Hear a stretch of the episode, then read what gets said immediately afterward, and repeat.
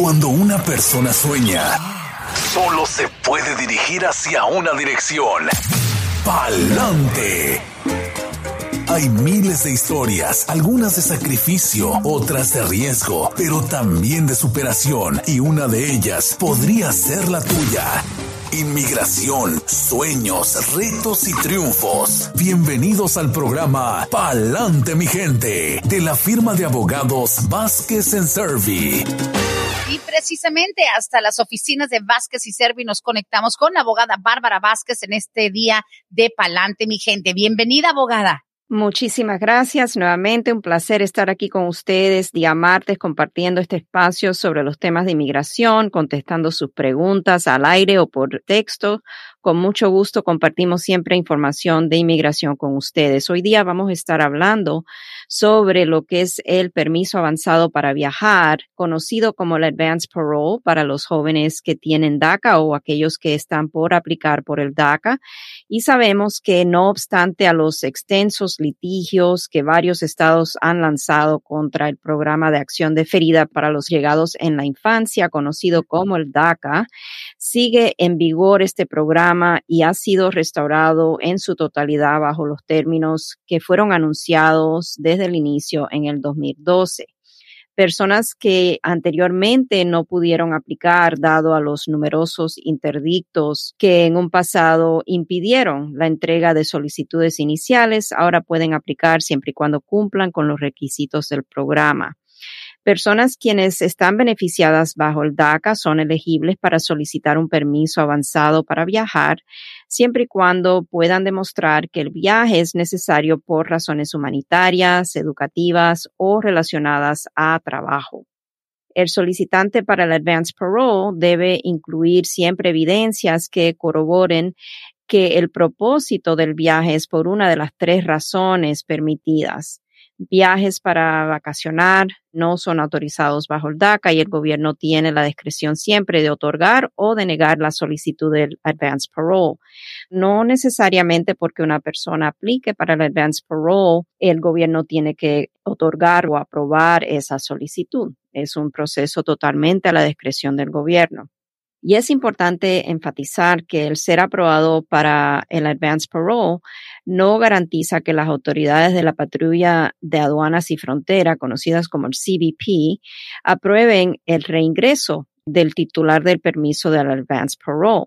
No necesariamente le tienen que dar paso a Estados Unidos. Al regresar de un viaje al extranjero, siempre la persona va a tener que someterse a una inspección ante el oficial de la patrulla fronteriza, ya sea en el aeropuerto o en la frontera terrestre. Y durante esa inspección, el oficial tendrá la oportunidad de revisar el historial penal y migratorio de la persona para determinar si la persona es admisible a Estados Unidos. El Advance Parole solamente autoriza que la persona se presente con ese permiso ante el oficial de la patrulla fronteriza que pueda abordar el avión para pedir entonces lo que es el paso bajo parole que es el advance parole, pero no garantiza que necesariamente el oficial en el aeropuerto le otorgue el reingresar al país. Y es muy importante tomar en cuenta que conforme a la ley de inmigración hay varias razones por la cual una persona puede ser considerada inadmisible y se le puede presentar problemas en el momento de querer reingresar a Estados Unidos con un advance parole entre ellas, por ejemplo, antecedentes penales, representación falsa o fraude para obtener un beneficio migratorio, antecedentes con las autoridades de inmigración y violación de la ley de inmigración, reclamo falso de ciudadanía estadounidense, el inducir, alentar o ayudar a alguna persona a entrar indocumentada a Estados Unidos son algunas de los ejemplos, pero esta lista no es exhaustiva. En casos de beneficiarios bajo el DACA, quienes cuentan con un historial penal o un historial migratorio negativo, siempre es recomendable consultar con un abogado de inmigración antes de viajar. Durante la consulta, el abogado podrá evaluar si la persona podría enfrentar posibles riesgos al viajar. La decisión de emprender ese viaje últimamente es de la persona, pero siempre es mejor estar informado con el fin de evaluar cuáles serían los posibles riesgos. Los casos de advance parole que hemos podido conseguir, ya sea a través del DACA o a través del programa del TPS, porque las personas con TPS también son elegibles para pedir un advance parole, ese permiso para viajar nunca en realidad se nos ha presentado a nosotros el hecho de que una persona que esté tratando de entrar nuevamente a Estados Unidos le ocasione un problema de reingreso a Estados Unidos. Hemos tenido personas que han tenido orden de deportación previa, y tienen TPS, por ejemplo, y han logrado usar su advance parole para entrar a Estados Unidos. No es alarmar, no ese es el intento, es simplemente informar y saber que si usted es una de las personas que a lo mejor puede caer dentro de esas bases de inadmisibilidad, es preferible que esté bien informado, consulte con un abogado para que sepa cuáles serían a lo mejor las posibles consecuencias de viajar fuera de Estados Unidos mm. con ese advance parole. También existe la posibilidad siempre de que si hay algo en el historial que se presente la persona con el oficial de la patrulla fronteriza y esté el record flagged o algo en el expediente que el oficial esté mirando en pantalla. En esa situación, entonces, a lo mejor la persona podría ser o pasada a lo que llamamos secondary inspection, una inspección secundaria, donde el oficial hace que esa persona vaya a una oficina específica dentro del aeropuerto para que a lo mejor puedan mirar más a fondo los oficiales el caso y ver si la persona puede ser dejada entrar nuevamente a Estados Unidos, ya sea con su advance parole. Esa es la información y quería informarles porque yo sé que ahora se presentan estos tiempos que los jóvenes a lo mejor se le presentan oportunidades para estudiar en el extranjero durante el curso de verano, etcétera, y a lo mejor están pensando en emprender un viaje, sepan que sí es necesario si tiene DACA solicitar el advance parole, no pueden simplemente pensar que porque tienen un permiso de trabajo y ya tienen el DACA aprobado, que pueden viajar sin solicitar este Advance Pro. No es así. Tienen que solicitar el Advance Pro porque si no, entonces ahí se le va a presentar problemas. Sí, definitivamente a veces ese permiso, ese seguro social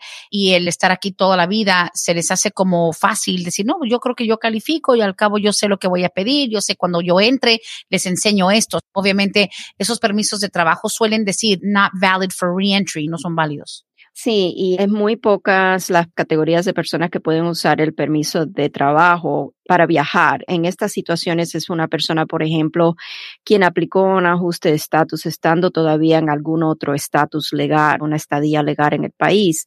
Y en esa situación, usualmente el gobierno va a otorgar el permiso de trabajo con una anotación que dice valid for reentry or valid for travel, que es válido para viajar. Pero eso es bien excepcional y usualmente no se ve con mucha frecuencia, por lo menos nosotros no lo vemos con mucha frecuencia porque la mayoría de nuestros clientes ya llegan a nosotros con a lo mejor un estatus o estadía vencida, que ya quedaron fuera de estatus. Sí. Y entonces tienen que hacer su trámite para el Advance Pro si son elegibles por separado.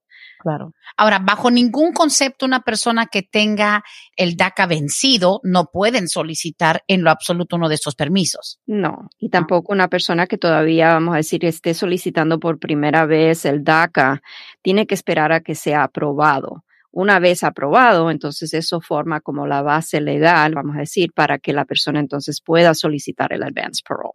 Ah, bueno, pues sí, importante saberlo. Ahora, para resumir, ya sabemos que se puede hacer y obvio la gente tiene que saber que esto no va a ser en una semana, que te aprueben, como decíamos, al promover este programa. Pero uno de los grandes beneficios de salir, aparte de poder ver a algún familiar que está enfermo, de aprovechar una oportunidad de estudiar, etcétera. Pero digamos, a la hora de entrar legalmente, cambia el proceso en el dado caso de que se contraiga matrimonio con una persona con estatus a nivel del arreglo?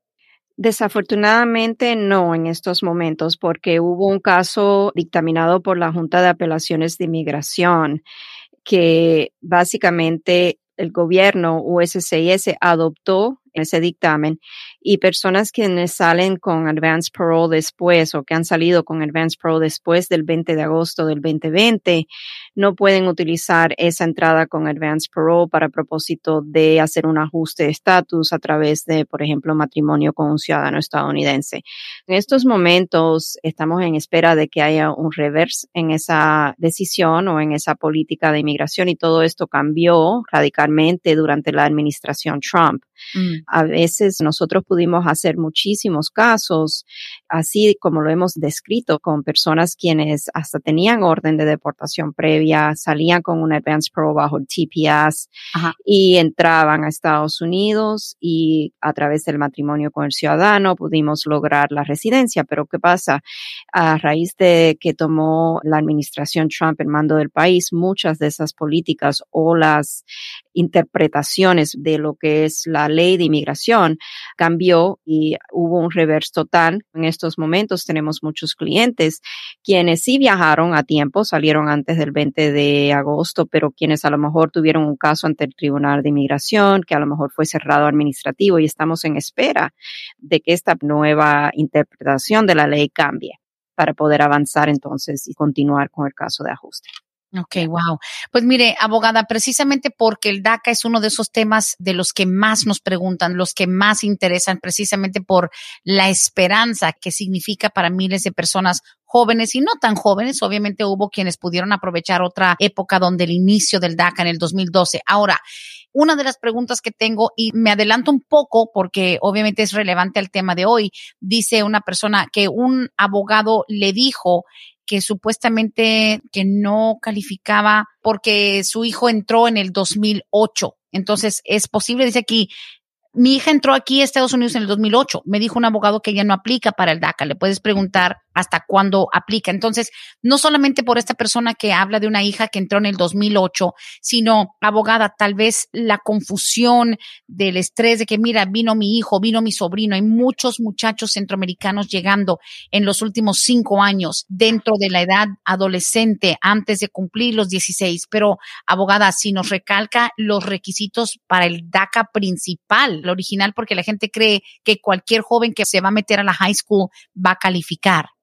Ok, claro que sí, con mucho gusto le voy a volver a repetir todo lo que son los requisitos para el DACA. También antes de que se me olvide, tengo que dar el disclaimer que la información que reciben por este medio es información de carácter general y nunca sustituye una consulta formal con un abogado que se especialice en la materia de inmigración. Para el DACA, la persona tiene que tener menos de 31 años de edad. Para el 15 de junio del 2012, tuvo que haber llegado a Estados Unidos antes de cumplir 16 años y haber residido continuamente en Estados Unidos desde el 15 de junio del 2007, físicamente aquí en Estados Unidos desde el 15 de junio del 2012 y no haber tenido algún estatus legal en el país el 15 de junio del 2012, haberse graduado de la high school o tener el equivalente, no tener felonías o algún delito menor significativo, esos son los requisitos en general. En el caso de la pregunta referente a la hija que entró en el 2008, aquí el problema está en que tiene que tener evidencias de residir continuamente en Estados Unidos desde el 15 de junio del 2007. Okay. Si no entró hasta el 2008, no va a poder cumplir con ese requisito. Claro. Y como quien dice, para resumir, es que hay miles de formas para formular el hecho, para decir, cuando en junio del 2012 nace el DACA, abrió las puertas cinco años hacia atrás, nada más, digamos en junio del 2007. Tenían que haber entrado antes de ese tiempo. Todo aquel que entró después del 15 de junio del 2007, lamentablemente no cae dentro del DACA. Correcto, siempre tenemos que mirar bien y por esto siempre doy el aviso, porque siempre tenemos que mirar bien los factores del caso, porque pudo haber sido que la persona sí entró antes de esa fecha del 15 de junio del 2007, pero tuvo algunas ausencias de Estados Unidos, a lo mejor después de esa fecha. Entonces ahí es donde viene el análisis, si hay presencia continua en Estados Unidos desde esa fecha o no. No es tan simple como decir radicalmente junio 15 del 2007. Tenemos que siempre mirar que si hubo ausencias en el país durante ese periodo de tiempo, pero la persona puede establecer que sí estuvo aquí antes o a partir de esa fecha, pero salió en alguna oportunidad, estuvo fuera un tiempo. Bueno, rompió la presencia continua en Estados Unidos esa ausencia o no. Por eso siempre le recomendamos a una persona que está con la duda que lo mejor sería salirse de la duda y hacer una consulta ayudaría, porque ahí va a tener el abogado el tiempo dedicado a la persona que nos dé la información necesaria y vamos a poder evaluar el caso y determinar si efectivamente califica o no califica. Tremenda lección. ¿Sabe por qué? Porque uno asumiendo que puedes ponerle etiqueta blanco o negro, pero por ejemplo, cuando digo lo que digo, de que, bueno, abrió la puerta cinco años para atrás, pero como dice usted, ¿qué tal si fue un joven, digamos, de un país donde pudo sacar una visa o vino alguien con visa de turista? Llegó aquí en el 2005, 2006, pero viajaba con su visa de turista y salía legalmente, entraba legalmente. Si durante ese tiempo ustedes, bueno, tienen que analizar, precisamente por eso tienen ese enfoque y son especializados en eso, porque digamos, un joven que entró con una visa de turista en el 2005 con su mamá, pero estuvo entrando y saliendo, entrando y saliendo, ya digamos se le venció la visa, el permiso, whatever, y ya no salieron, pero la permanencia empezó, digamos, del 2009 para acá. Ahí tienen ciertas interrupciones entre el 2007 y el 2009. Correcto, y tenemos que ver, hay casos a lo mejor que ya tenemos como precedents, que a lo mejor ya hablan sobre este tema. También tendríamos que ver si el joven, aunque viajaba con frecuencia con visa de turista, a lo mejor sí podemos decir que tenía presencia continua en Estados Unidos desde por lo menos el 15 de junio del 2007, si a lo mejor estaba inscrito en la escuela, estaba asistiendo a la escuela y a lo mejor era durante tiempos de vacación que salía, entraba o a lo mejor frecuentemente la familia salía de Estados Unidos para evitar que le tenga una estadía indocumentada en el país. Y entonces también está el tema de que no pudo el joven haber tenido, en el ejemplo que das, no pudo estar en un estatus legal para el 15 de junio del 2012. Un joven que haya entrado con una visa de turista y esté en una estadía legal en el 15 de junio del 2012, porque él estuvo dentro de esos seis meses que usualmente le dan a una persona que entra con una visa de turista, no va a calificar porque el DACA específicamente dice que no puede haber tenido estatus legal para esa fecha. Oh my, ve tantas cosas que se desprenden y hay diferentes ramas y detalles. Por eso cada caso es tan individual que por favor no se comparen con el caso de la prima, el compadre, la comadre. Vamos a la línea telefónica. Siempre la prioridad es la llamada en vivo. Buenos días, estás al aire con la abogada Bárbara Vázquez. Sí, buenos días. Buenos días, adelante con su pregunta. Sí, tengo una pregunta. Mire, mi esposo llegó en el 2001. Él tenía 15 años cuando él llegó aquí a Estados Unidos, pero él nunca se dedicó a la escuela ni nada. La otra cosa es que él cuando tuvo 16 años, por primera vez lo agarraron comiendo dulces en una tienda y le dieron una, que pagaron una corte, él nunca se presentó. Y como al año lo volvió para la policía, pero ya fue por no licencia, todavía tenía 17 años y ahí como no presentó corte lo agarraron como una violación de su probation. Al entrar a la cárcel él no dio su nombre y pagó con cárcel, salió, ya de ahí no lo volvieron a agarrar hasta otra vez casi cumpliendo los 18 años, igual con otro nombre, el mismo nombre que se había puesto anteriormente y la última vez que lo agarraron por no licencia puso su nombre real, entonces tiene dos salidas. Él hizo lo que es las huellas para ver todo lo que salía y si exactamente le sale eso, dos nombres, que es el mismo nombre, Daniel García, dos por no licencia. Fuimos con un abogado, él miró eso y dijo que no importaba, que él aplicaba para DACA, pero no sé si realmente aplica para DACA. Mm. Ok, su esposo fue a la escuela aquí, me dijo que se graduó de la high school. No. ¿No? ¿Tiene el equivalente? No, nada. Estaba empezando a estudiar apenas. Ok, eso es uno de los requisitos. Definitivamente va a necesitar el GED o alguna constancia de que está en el programa para obtener su GED. Tendríamos que mirar el historial de él con los arrestos. Usted me dijo que lo arrestaron por estar comiendo dulces en una tienda cuando era menor, ¿verdad? Sí. Ok. Es muy probable que eso no le afecte, pero sí tenemos que divulgar todos los aliases que él haya usado, el nombre falso que dio, toda esa información se tendría que divulgar si es que se puede hacer el trámite de DACA. Una de las cosas que tendríamos que ver es la copia certificada de la disposición de cada caso. El no licencia en realidad no me preocupa, me preocupa más lo de la tienda, porque aparentemente a lo mejor no se presentó, usted dijo, a corte y hubo una orden de arresto cuando lo detuvieron por no licencia, ahí entonces es cuando él enfrentó esos cargos, ¿verdad? Ok. Sí, hay que evaluar el caso definitivamente antes de introducir la solicitud del DACA. Es muy probable que sí podamos hacer el trámite, pero no le puedo dar una garantía sin ver los documentos. Y es muy importante siempre, cuando hay antecedentes penales, mirar no solamente en lo que es el reporte de la FBI. Usted dijo que él fue y puso huellas y sacó el reporte, pero también necesitamos directamente de la corte lo que es una copia certificada del dictamen que dio el juez, si fue probation, si fue una multa, necesitamos saber y también ahí va a salir bajo qué estatuto del estado, me imagino que fue aquí en Georgia. Sí, todos fueron en Cobb County. En Cobb County. Ok, sí, necesitaríamos ver los Certified Dispositions, la copia certificada de cada caso para determinar si podemos avanzar a solicitar el DACA. Bueno, él se podría adelantar y ir a pedir la resolución de su caso o eso tendría que hacerlo el abogado.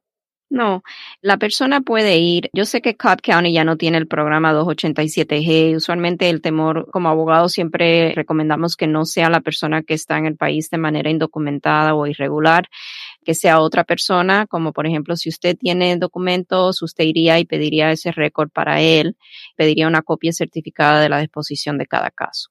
Ok, muchas gracias, se lo agradezco. De nada, como no, un placer. Gracias por su llamada. Buen día.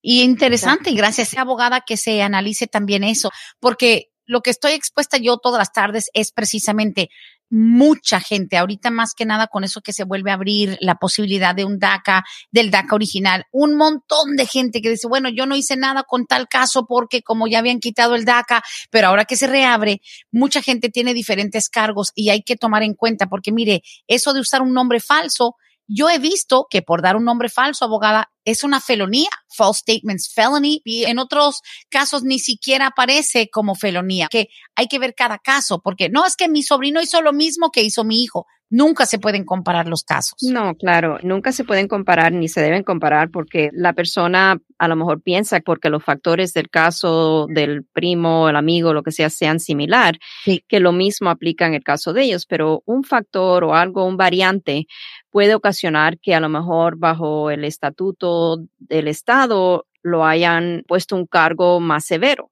a él y diferente al amigo, al primo, al quien sea. Siempre por eso no podemos guiarnos por el caso de alguien más. Tenemos que siempre estar muy conscientes de mirar los factores en particular del caso de la persona que tenemos frente. A nosotros ahí somos con visión túnel al cliente, que, cuáles son estos factores que aplican en este caso en particular y cómo le afectaría o no le afectaría al cliente si hacemos X proceso para el cliente. No nos vamos a guiar nunca por lo que sucedió en el caso del amigo, del primo, no, porque todos los casos son diferentes. Eso no lo puedo enfatizar suficiente. Yo sé, no, es que las comparaciones son inevitables, pero igual te comparas con un primo, un cuñado, que a veces lamento de verdad incorporar este pensamiento, pero lo tengo que decir.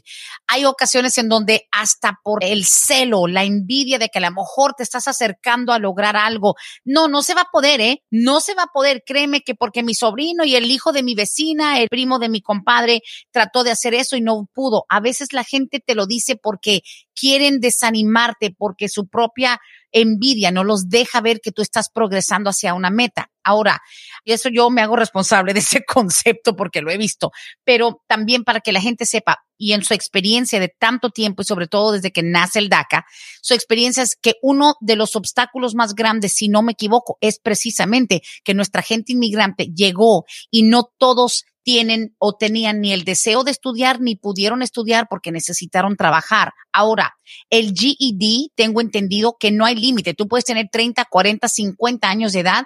Para el GED nunca hay un obstáculo, ¿correcto?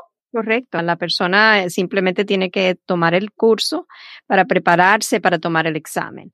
Y a veces ha sido en un pasado, cuando primero empezamos con el trámite del DACA, era suficiente tener una constancia del instituto educativo donde la persona estaba inscrito para el programa, una verificación de que sí, la persona está asistiendo al programa y va a tomar el examen en tal fecha. Esa carta es a veces suficiente si es otorgada por el programa y el programa es válido, verás que no sea una institución que no es reconocida o que el gobierno tenga algún problema porque a lo mejor no tiene un trayectorio bueno esa institución. Esos son problemas que a veces sí se presentan y siempre le vamos a recomendar a la persona que se inscriba en un programa que es reconocido por el Estado como por ejemplo el programa Marista de la escuela Marist. Es un programa muy bueno de GED, nunca hemos tenido ningún problema que se ha presentado con personas que están tomando clases en ese programa es muy importante, Brenda, consultar su caso. A veces la frustración del abogado, por ejemplo, nosotros recibimos muchas preguntas a veces por lo que es el web sitio nuestro, por el Facebook Messenger de Vasquez and Survey y hacen una pregunta y es una respuesta que no se le puede dar al cliente porque sería ponernos en una situación de a lo mejor cometer una mala práctica, porque la pregunta es una pregunta que requiere un análisis a fondo del caso. Y se le explica a la persona que necesitamos una consulta formal. Y entonces la persona dice, me van a cobrar para hacer una pregunta. Y desafortunadamente ahí ya no entro yo, por lo menos en diálogo con la persona, porque es más allá. Yo llevo, ya voy a cumplir 25 años ejerciendo en la materia de inmigración y es más allá de una pregunta es un análisis del caso, es la investigación de los factores del caso, es la aplicación de la ley de inmigración a esos factores. Es bien involucrado. Y es cuando una persona también lo comparo mucho cuando uno va al médico. Uno no puede entrar a la oficina del médico sin pagar. Uno no puede entrar a la oficina del médico y decir, pero solamente le tengo una pregunta al médico. No, o que te diga el paciente, míreme doctor, ¿qué es lo que me pasa? no te he sacado sangre, no te he sacado orines, no hay nada. Mirándote no te puedo decir, tienes cáncer, tienes esto, tienes alta presión. Hay que hacer análisis precisamente por eso son que te sacan sangre, que te ponen esto, que te ponen lo otro. Ahora, una de las cosas que más detiene también a nuestra gente es la sensación de, ay, ya para qué. Yo no estudié, ya tengo treinta y tantos años, ya pa' qué. Así que entre lo que son los requisitos de educación o comprobantes del GED, eso y también lo récord criminal. Abogada, igual me arriesgo a decir algo que estoy viendo por las tardes. Eso de reabrir casos que mandan decir, no, no, pues vete a limpiar tu caso.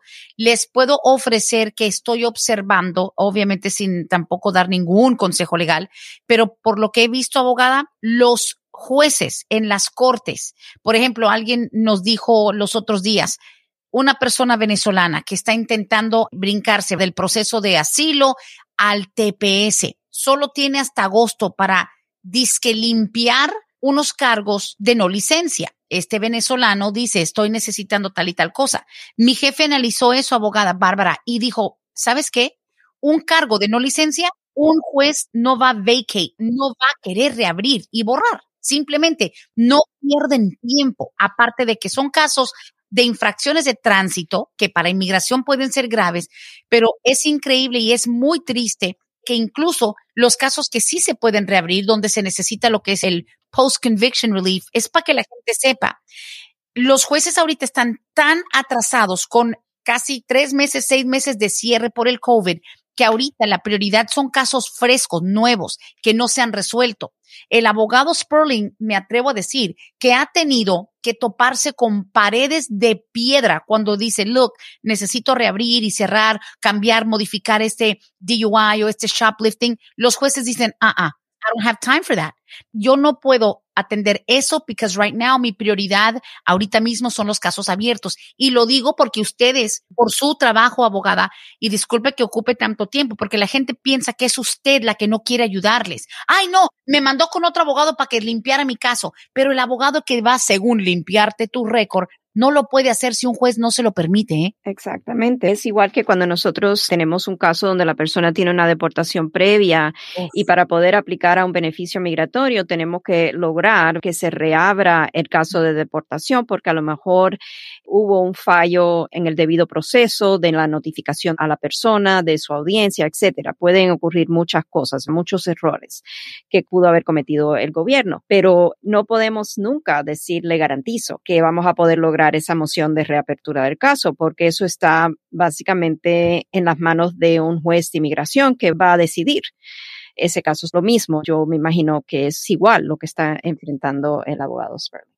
Sí, claro, ha sido un poco difícil. A mí me tocó decirle ayer a esta familia venezolana, le dije, señor, el TPS para venezolano es tan nuevo, pero dice, no puede tener, creo que dos convicciones de no license. Y dije, wow, qué triste, tiene que reabrir y tratar de borrar uno de ellos cuando ni siquiera es algo que ofrece un juez. Pero bueno, ya tendremos tiempo de hablar de eso en otro momento. Vamos a la línea telefónica, otra llamadita más. Buenos días, está al aire con la abogada Bárbara Vázquez. Buenos días, abogada. Muy buenos días. Buenos días. Mi hijo es uno de ellos de los que fuimos con usted a sacar su DACA por primera vez y ya no alcanzamos. Entonces el sobre todo se quedó cerrado. Pero ahorita él ya no está en la escuela. Ok. ¿Le afecta? ¿Pero él se graduó? No, no se graduó. Ok. Pero está en una escuela como para adultos que se llama Mountain Ed. Ok. ¿Y está tratando de sacar el equivalente? Sí. Ok. Me gustaría, como es cliente nuestra, para proteger su privacidad y la privacidad de su hijo, me gustaría tener esta conversación con usted en privado. Yo lo que le voy a recomendar es que nos llame directamente a la oficina y programe una cita para volver a retomar una evaluación del caso. El número de la oficina se lo vamos a dar en un momento, pero me gustaría que sí haga esa consulta. Usualmente no podemos contestar preguntas al aire de personas que son clientes porque está bajo las reglas de la profesión. Tenemos que siempre tener esa línea bien blanca y negra, right, para su protección y su privacidad pero sí le podría decir que si su hijo está en un curso del GED, va a necesitar una constancia de que está inscrito en ese programa del GED. Pero sí haga su cita, por favor. ¿ok? De igual manera, entonces también no me podría contestar si él ya tuvo dos tickets de no licencia. Para el programa del DACA, los dos tickets de no licencia no le van a afectar. Es una infracción de tránsito, no es lo mismo con el TPS, desafortunadamente. Para el DACA no le debe de afectar. ¿Ok? Ah, gracias. Sí, qué bueno. Ay, menos mal. Okay. Sí, está bien, gracias. De nada, cómo no. Gracias, gracias por la llamada. Y qué bueno que se maneja de esa manera, nada más es para que sepa la gente que, sobre todo cuando ya es algo que se está moviendo, sí se tiene que proteger la confidencialidad. Sí, es muy, muy importante para nosotros eso. No es que no queremos responder la pregunta al aire, pero ya la señora se identificó que es clienta nuestra, el hijo, etcétera. En ese caso es preferible que hablemos en privado. Muy bien. Y digamos, abogada, las personas que están también contemplando tal vez inscribirse para que no caigan en cualquier estafa online, ahorita sobre todo porque el DACA vuelve a, ahora sí que fue levantado prácticamente de la tumba en resucitado. Es importante que no asuman que, ay, ya me metí online, ya pagué 300 dólares, ya lo voy a hacer. Como dice usted, la certificación va a ser muy importante, ¿no? Sí, tener una constancia de que está inscrito en el programa de GD y también no solamente es estar inscrito en el programa de GD o haberse graduado de la high school. Sabemos que el DACA, como explicamos hace unos momentos, hay otros requisitos. No simplemente es el hecho de que tengan el GD o que estén por conseguir el GD. Tienen que cumplir con todos los requisitos para poder ser elegible bajo el DACA. Antes de pagar esa cantidad de dinero para sacar el GD, a no sea que sea una meta que tiene la persona, obviamente, de sacar su equivalente, entonces independiente a si califica o no para el DACA. Pero si lo está haciendo con el propósito de calificar al DACA, siempre es preferible que consulten, se asesoren si van a ser elegibles para solicitar el DACA. Absolutamente. Sabemos que gran parte del programa se nos ha ido en el DACA, pero es que es tan importante y tan popular el tema. Dice, buenos días, Brenda. Mi pregunta es la siguiente. Mi mamá es residente permanente mandó la aplicación I-130 para pedir a mi hermano menor el día 19 de marzo del 2017, hace cuatro años, y no hemos recibido ninguna respuesta de parte de migración. Ya llamamos, fuimos a una oficina de migración, lo único que nos dicen es que tenemos que esperar, que ellos nos mandan una respuesta del caso. El problema es que mi hermano ya va a cumplir 21 años este 20 de mayo. La pregunta es si la abogada podría agilizar el caso y qué pasa si él cumple la mayoría de edad si el caso todavía no se ha resuelto. Ok, dice que aplicó el 19 de marzo del 2017. Ajá. y fue una I-130, la mamá es residente y el hijo es menor de 21 años de edad. Ok, déjeme ver aquí por casualidad si puedo entrar al sistema de tiempos de procesamiento. Claro. Ok, a mí me parece que ese caso puede ser que esté fuera ya de tiempos de procesamiento. Mm. Y si es así, lo que le voy a recomendar no es que el abogado pueda agilizarlo. Okay, eso es algo que quiero ser bien clara y transparente con eso. Pero lo que sí podemos hacer es, si el caso está fuera del tiempo de procesamiento, entonces podemos hacer un status inquiry check, que es para básicamente averiguar qué está pasando, cuál es el problema con la demora en el caso. En este caso, el hijo es menor de edad, aunque la madre sea residente, el hecho de que no ha cumplido los 21 años de edad todavía puede ser que él también sea beneficiado y protegido bajo lo que se llama la ley de estatus de protección de menor, lo cual va a tener un cálculo específico. Tengo que entrar, es una calculadora específica que pide, por ejemplo, la edad, la fecha exacta de cuándo se entregó la solicitud, cuándo la visa de inmigrante estuvo disponible, muchos datos que tenemos que poner al sistema para entonces ver qué edad arroja cuando el hijo cumpla los 21 años de edad. No se puede hacer este cálculo hasta que cumpla los 21 años de edad, asumiendo de que la I-130 siga pendiente, él cumpla los 21 años de edad, entonces tendríamos que hacer ese cálculo para entonces ver si podemos argumentar que dado a las demoras del gobierno en adjudicar esta petición familiar, el hijo sigue siendo protegido bajo la ley de estatus de protección del menor, porque el cálculo arroja una edad menos de 21 años de edad, aunque la haya cumplido los 21 años. Es todo un análisis nuevamente, volvemos a ese tema y lo que le voy a recomendar es que nos llamen, hagan una cita, tengan listos los documentos de la petición familiar, la I-130, para nosotros poder entonces evaluar el caso a fondo y ver si podemos hacer ese status inquiry. Y recién, curiosamente, Brenda, tuve una madre que pudo ajustar su estatus, tiene una hija en un país extranjero, quien derribó el beneficio, pero el caso estuvo estancado tres años para que mandaran el caso de aquí, de USCIS, aquí en Estados Unidos, al Centro Nacional de Visa. Ella nos contrató el año pasado, hicimos exactamente lo que le estoy explicando, un status inquiry, y recién a principios de marzo recibe una notificación que el caso ya fue enviado al Centro Nacional de Visas. A veces esos status inquiries pueden ayudar a que el gobierno tome una decisión. Ah, caray, pues importante que se maneje de la mejor manera. Sabemos que no todo es tan claro y cristalino. Hay que hacer mucho trabajo, mucho research, mucha tarea. Seguimos con las preguntas. Esta es un poquito extensa. Habla de un joven que entró en el 2010. Él entró con 11 años de edad. Que si cuando a los niños menores de edad sí le ponen orden de deportación a aquellos que entran siendo bien chiquitos, como este niño que entró de 11 años? Sí, hemos tenido casos de niños mucho menos de 11 años que han tenido orden de deportación. Simplemente por ser un niño no quiere decir que el gobierno no va a hacer el trámite de poner a ese niño en un proceso de deportación. Usualmente lo que vemos en la mayoría de los casos, así es que entró con un padre, el padre fue puesto en trámite de deportación y al mismo tiempo el hijo también, el hijo a lo mejor no tiene ni memoria, a lo mejor no tuvo ni que comparecer ante el tribunal porque excusaron la presencia del menor y a lo mejor hasta hay una orden de deportación en ausencia y esos son casos que sí requieren, si es que van a pensar hacer algo o que pueden a lo mejor hacer algo para avanzar a legalizar el estatus. Son casos que sí requieren una consulta formal y a veces hasta los pedidos de los expedientes del historial migratorio para ver qué fue lo que sucedió. A veces se puede lograr reabrir un caso de deportación de una persona quien cuando era menor de edad tuvo una orden de deportación. Sí se puede a lo mejor argumentar que hubieron circunstancias extenuantes hay que evaluar definitivamente. Así es. Seguimos con las preguntas. Dice, buenos días, excelente programa. Por favor, no digas mi nombre, pero mi hermana y yo somos ambas ciudadanas americanas. El esposo de mi hermana, al parecer, durante el proceso le dieron 20 años de castigo, solo que no sé los detalles. ¿Habrá alguna forma de que mi cuñado eventualmente pueda arreglar? Wow, 20 años de castigo. Sí, es algo que a lo mejor aquí sí necesitamos el expediente migratorio, si hubo un historial penal, vamos a necesitar saber y tener todos los datos referente a cualquier historial migratorio penal.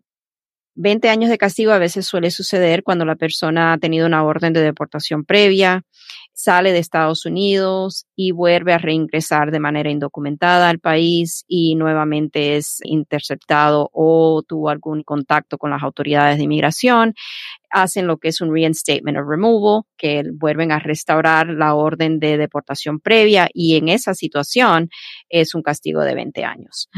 En estos casos, dependiendo del historial de la persona, a veces es posible hacer un trámite cuando la persona cumple 10 de los 20 años fuera de Estados Unidos. Es muy importante, definitivamente, una evaluación completa y a fondo del caso. Así es.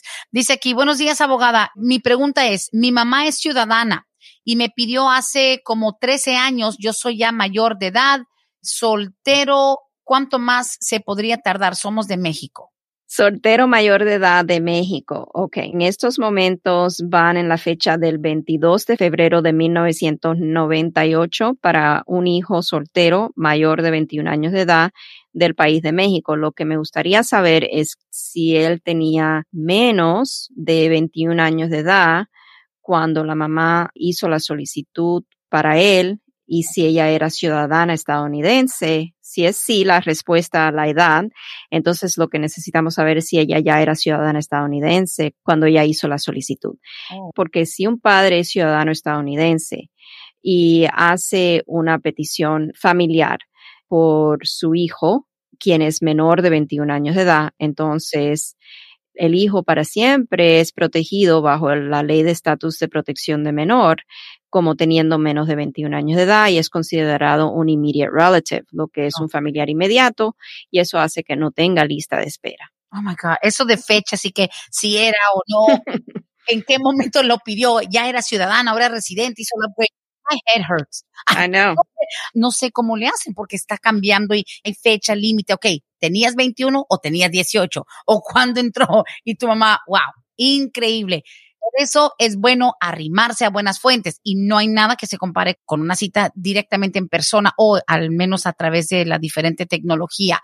Siguiente dice aquí, ¿cuál es el proceso para yo pedir a mi esposa que estaba peleando asilo de Guatemala ya está denegado. Yo soy ciudadano. ¿Cuánto se tarda? Ok.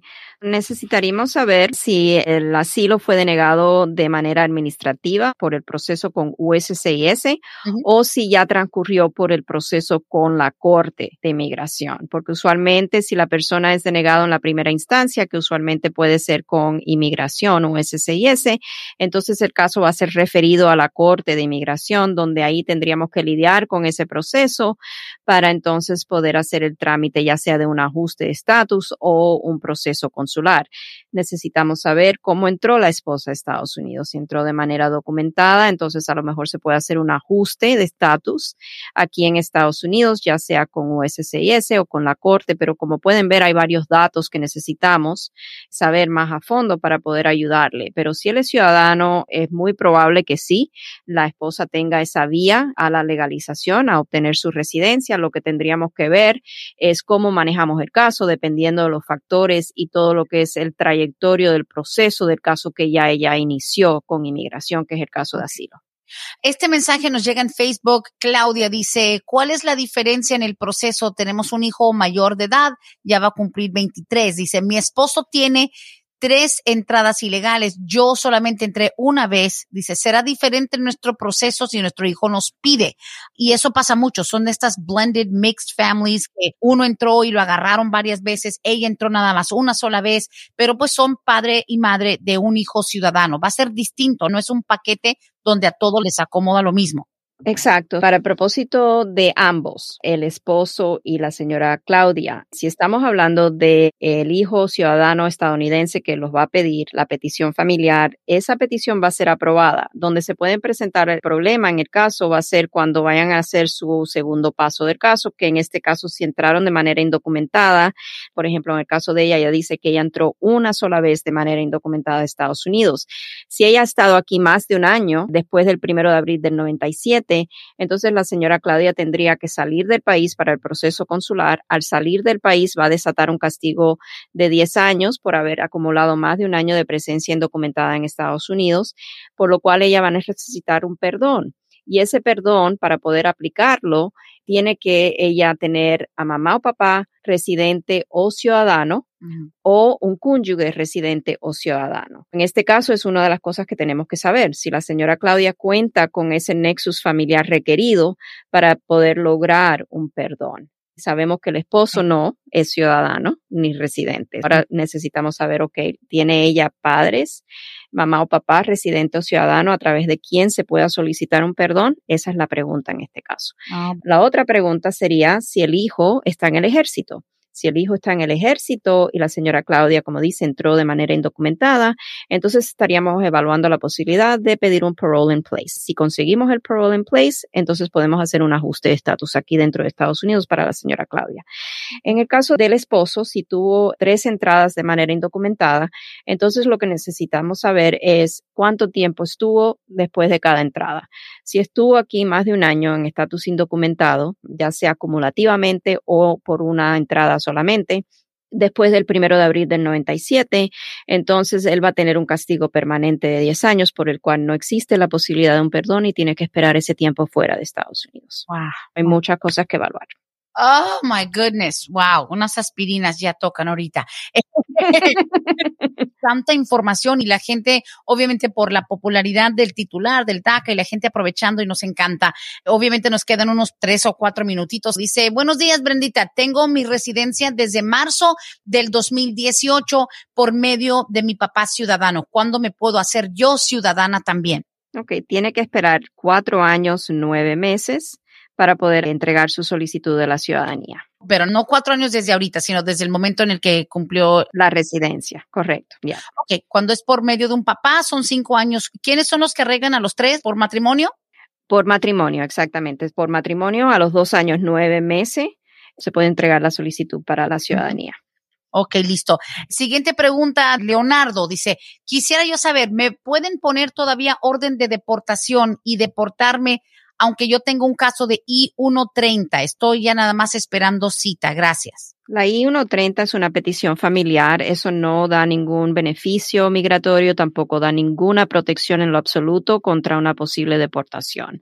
Mm. La I-130 lo único que hace es dejarle saber al gobierno que su familiar tiene la intención de que usted inmigre a través de esa relación familiar en un futuro, que usted consiga la residencia en un futuro, pero no le da ningún beneficio migratorio y tampoco ninguna protección. Así es. Abogada, tal vez para quienes se perdieron la última edición del programa, porque me mandaron un screenshot y dice, pregúntale please a la abogada, el affidavit de apoyo o regla de la declaración jurada de apoyo que había sido instaurada por la administración Trump como requisito para obtener la residencia ha sido desechado por la administración de Joe Biden. Brevemente un resumen de eso del affidavit de manutención que ya se habló la semana pasada. Sí, claro que sí. La regla de carga pública no es que ha sido eliminada. Esta regla de carga pública en realidad ha estado en vigor hace mucho tiempo. Lo que ha sido eliminada es la aplicación de la regla de carga pública que implementó la administración Trump y ahora el gobierno ha regresado a la regla de carga pública de 1999, que es una regla menos restrictiva de lo que Trump tenía en vigor por un tiempo durante su administración. Básicamente, bajo la regla esta del 99, para que una persona sea considerada una carga pública, tiene la persona que haber recibido algún beneficio monetario para el mantenimiento de sus ingresos, para sostenerse la persona. Muchas personas ni califican para obtener beneficios públicos hasta no tener la residencia ya por un periodo de cinco años. Esta regla de 1999 también es menos restrictiva porque hay un enfoque mayor en lo que es el affidavit de manutención, el formulario I-864. Siempre hay que someter el I-864 o el I-864W, depende de la situación de la persona. Eso tenemos que siempre explorar las posibilidades de hacer uno o el otro. El patrocinador de la solicitud, no obstante a que regla esté en vigor, va a tener que demostrar que el inmigrante no va a convertirse en una carga pública en un futuro. Y en este caso de esta regla de 1999, siempre van a mirar factores que en la totalidad de las circunstancias pueda el gobierno a lo mejor examinarlos y determinar si la persona sería probable de convertirse en carga pública, pero es mucho menos restrictiva esta antigua regla que ahora nuevamente toma efecto. Ah, claro que sí. Listo. Y para cerrar el programa, aquí tengo la última pregunta de hoy. Dice, mi hijo entró siendo menor de edad aquí a los Estados Unidos con visa de turista. Tiene su trámite de petición muy adelantado a la espera solamente de huellas y entrevistas, pero recientemente recibió una carta del Army donde le indica que debe ser inscrito en el servicio militar aunque no tenga papeles, aún por según la carta dice que es un delito no inscribirse, ¿cuál sería la orientación de la abogada? Y esto va para todos los jóvenes, los hombres, no obstante a que tengan entrada legal al país, estadía legal en el país o un estatus migratorio o que estén indocumentados en Estados Unidos. Todo hombre aquí en Estados Unidos dentro de la edad de 18 a 26 años, por ley debe de inscribirse en lo que es el servicio selectivo si este joven está dentro de esa edad, de los 8 a 26 años, tiene que inscribirse y es muy fácil hacerlo. Eso va simplemente al web sitio sss.gov y ahí pone toda la información y es inscrito en el programa.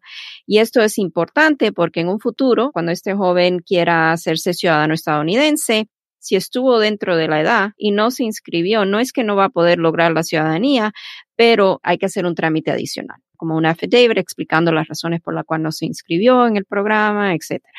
No sabía, bla, bla, etcétera. Pero bueno, más adelante, señores, otras oportunidades. Este programa, obviamente, de Palante, mi gente, podcast, que también luego los abogados Vázquez y Servi los suben a la página web, los comparten a través de Facebook. Abogada Bárbara, como siempre, increíble el programa. Muchísimas gracias de nuevo. No, gracias a usted. Como siempre, me da mucho gusto estar compartiendo información sobre el tema de inmigración todos los martes aquí en esta programación. Increíble, Brenda, que ya llevamos seis años en esto, como pasa el tiempo de rápido y ni nos damos cuenta. No lo sé. Yo solamente me doy cuenta que me estoy poniendo viejita por mis hijos que van creciendo tan rápidamente que ya son adultos y bueno, y las canas me, me dan.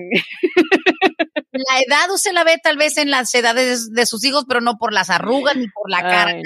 I'm sorry for you. Usted sale con su hija y parecen hermanas, la verdad. pero esos son los buenos genes. Abogada, ¿no? Y seis años y lo que nos falta, crecer y seguir ofreciendo más y más y adaptándonos a lo que la sociedad y la tecnología nos exige como comunicadores, como abogados, como personas que están dentro de los medios. La verdad que es un placer seguir creciendo al lado de Vázquez y Servi. Muchas gracias. No, gracias a usted. Un placer para nosotros. Y bueno, aquí los esperamos como siempre de costumbre el próximo martes. Muchas gracias, Brenda. A usted, abogada, gracias. Hasta aquí hemos llegado hoy, pero siempre vamos pa'lante, mi gente, con Vázquez en Servi. Hasta la próxima.